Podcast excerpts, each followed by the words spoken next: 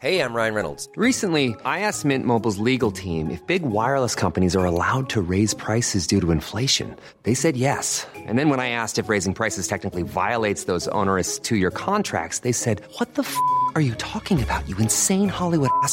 So to recap, we're cutting the price of Mint Unlimited from $30 a month to just $15 a month. Give it a try at mintmobile.com slash switch. $45 upfront for three months plus taxes and fees. Promo rate for new customers for limited time. Unlimited more than 40 gigabytes per month. Slows. Full terms at mintmobile.com.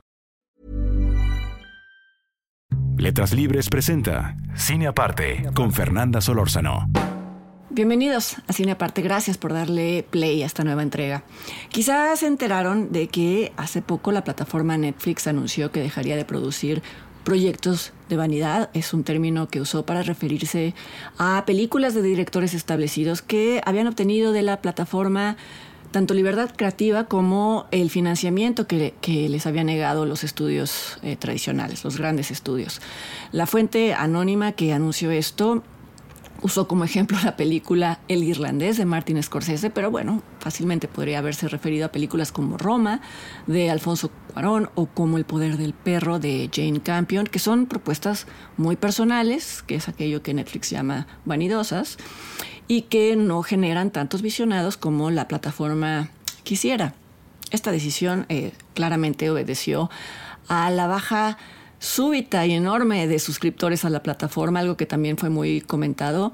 Y eh, en general me parece una pésima noticia que se haya decidido esto. Quizá como estrategia económica funcione, pero como he comentado aquí, una de las pocas ventajas, por así llamarlas, tangibles de la guerra que se libra actualmente entre plataformas, eh, productoras, distribuidores, exhibidoras, es que Netflix y otras plataformas estaban apoyando a directores valiosos y los habían rescatado del desprecio de los estudios tradicionales. Sus películas, es verdad, no podían verse en pantallas de cine, pero por lo menos se podían ver. Y ahora esa puerta ya también se cerró, por lo menos en, esta plataforma.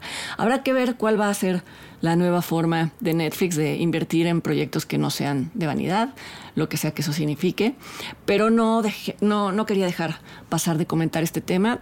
En primer lugar, porque repito, es algo que me parecía que compensaba la falta de arrojo reciente o de unos meses o años para acá de los estudios tradicionales.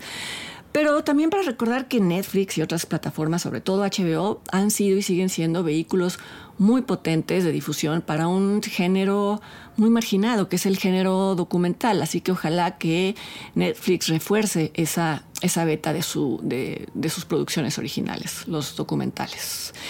Y todo esto es a propósito de que hoy quiero hablar de un buen documental eh, que apareció recientemente en Netflix. Se trata de Cyber Hell. Exposing an Internet Horror, o en español le pusieron Ciberinfierno. La investigación que destapó el horror es del director coreano Choi Jin-sung.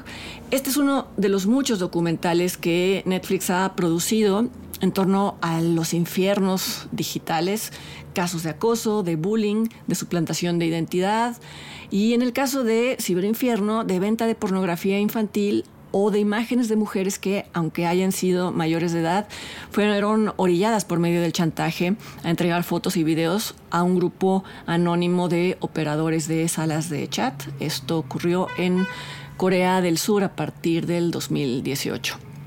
Ciberinfierno describe cómo funcionaban estas salas de chat, coordinadas principalmente por dos hombres muy jóvenes, y a la par de esto describe cómo un grupo de periodistas de medios impresos, de un programa de televisión, agentes de policía cibernética y hasta hackers anónimos que se ofrecieron para ayudar, trabajaron en conjunto para localizar y para arrestar a estos dos delincuentes. Sobra decir que ellos se valían de infinidad de estrategias para obtener tanto las fotografías como la información personal de, sus víctimas. Pero lo que es revelador y lo que es inquietante es que lo hacían a través de plataformas y aplicaciones legales que cualquier persona podría utilizar. Lo que pasa es que no son tan conocidas tampoco son tan desconocidas algunas de ellas. Por ejemplo, el primer contacto que establecían con sus víctimas era a través de Telegram, esta, esta aplicación a la que mucha gente migró cuando consideró que, que WhatsApp se había vuelto una aplicación insegura. Vaya, vaya, ironía.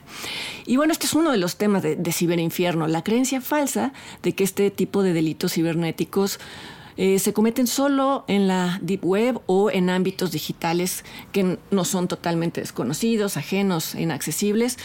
Me parece que aferrarse a esa creencia es el equivalente a pensar que si en el mundo real, que es algo que cada vez eh, se puede entrecomillar más, que si en el mundo real uno evita ciertas coordenadas, entonces no va a ser el objetivo de un, de un delito, de un asalto, etc. Es una creencia ingenua que da una falsa sensación de seguridad. Y sin embargo, algo que me parece valioso y novedoso de, Ciberinfierno es que no llega a la misma conclusión regañona a la que llegan otros documentales y reportajes y artículos sobre este tema, que es la de señalar a la víctima como el principal culpable de un delito cibernético. Lo que más bien hace es poner sobre la mesa cómo eh, las plataformas y aplicaciones legales facilitan estos crímenes, por un lado, y por otro, el hecho de que la policía recurre a la estrategia de culpar a la víctima para no perseguir a los verdaderos responsables.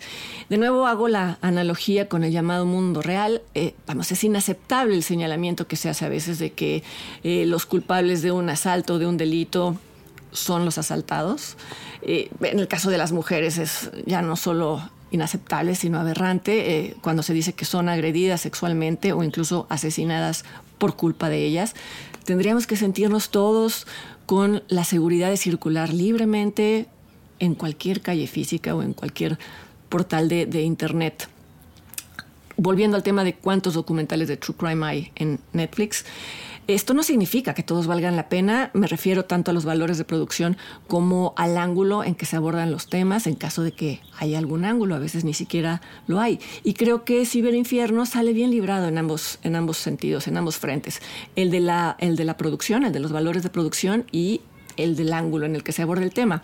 En cuanto a la producción, se usan muchas recreaciones para proteger la identidad de los personajes. Las recreaciones siempre me han parecido el recurso menos logrado de los documentales y, y también eh, esto incluye a este documental.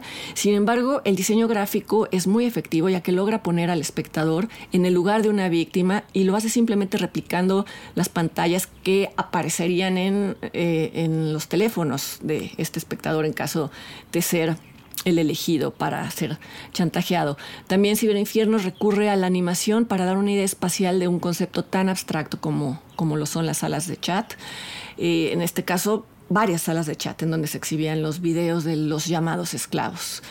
No es una animación realista, no se propone serlo, al contrario, son trazos de figuritas atrapadas en cuadros, cosa que es más bien una representación simbólica de la imposibilidad de escapar por vías conocidas, ya que todo esto ocurre en el ciberespacio, las cárceles en las que están atrapadas las víctimas o los llamados esclavos, pues no tienen los límites tridimensionales, tangibles y, físicos del mundo que, que, conocemos. Y esto debe de ser doblemente enloquecedor. Supongo que para el cerebro humano es más fácil procesar la noción de un encarcelamiento físico, por más restrictivo que sea, que eh, sentirse atrapado por un mecanismo de control que está en todas partes y al mismo tiempo no está en ninguna parte. Considerando que la humanidad tiene por lo menos 200.000 años de antigüedad y que los universos virtuales existen a lo más hace 30 años, eh, es claro que no estamos evolutivamente equipados para asimilar los efectos de existir, entre comillas, en estos universos. Y esto aplica tanto para quienes son partícipes de explotación o de acoso como para quienes los padecen. Esto es lo mismo que plantea la película La columnista del director Ivo Van Art. Es una película que comenté aquí hace algunas semanas, la pueden buscar si es que les interesa. Esa película eh, describe el tema desde la ficción y desde un género totalmente distinto, pero plantea lo mismo, que es in, in, infinitamente fácil destruir la vida de alguien desde el anonimato y atrás de un teclado, y en la misma medida es casi imposible detener este tipo de destrucción. Es como enfrentarse a la hidra de mil cabezas. Verán en Ciberinfierno cómo los primeros periodistas que expusieron a los traficantes no solo acabaron ellos mismos, los periodistas, siendo chantajeados, sino que le hicieron una publicidad involuntaria, por supuesto, a estas salas de chat. Este caso, el que escribe este documental, tuvo un desenlace muy claro y muy contundente en cuanto al futuro de, de estos delincuentes en particular, pero de ninguna manera significó el fin de estas prácticas. Y esto creo que orilla a preguntarnos ¿Cuál es nuestro rol en estas dinámicas tan torcidas que se dan en Internet? Aun si no son tan extremas, vamos, los linchamientos colectivos son una variante de esto, quizá, quizá menos eh, nociva, no lo sé. Eh, repito, el documental deja ver que, que, los principales facilitadores al final son las plataformas legales que se hacen de la vista gorda y que, al igual que las autoridades, se valen de los estigmas alrededor de las víctimas para lavarse las manos. Y es que los estigmas siempre, siempre, siempre le abren el camino a la impunidad en el mundo real y en ese otro mundo que a estas alturas pues es igual de amenazante que el real. Ciberinfierno eh, se puede ver en Netflix, la plataforma que ya no va a producir eh, proyectos de vanidad, contenidos de vanidad, y yo los invito para que me acompañen la siguiente semana aquí a otra entrega de Cine Aparte. Hasta entonces.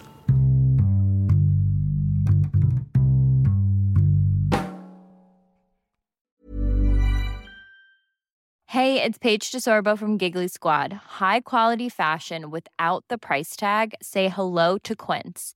I'm snagging high-end essentials like cozy cashmere sweaters, sleek leather jackets, fine jewelry, and so much more. With Quince being 50 to 80% less than similar brands. And they partner with factories that prioritize safe, ethical, and responsible manufacturing. I love that. Luxury quality within reach. Go to quince.com slash style to get free shipping and 365-day returns on your next order. quince.com slash style.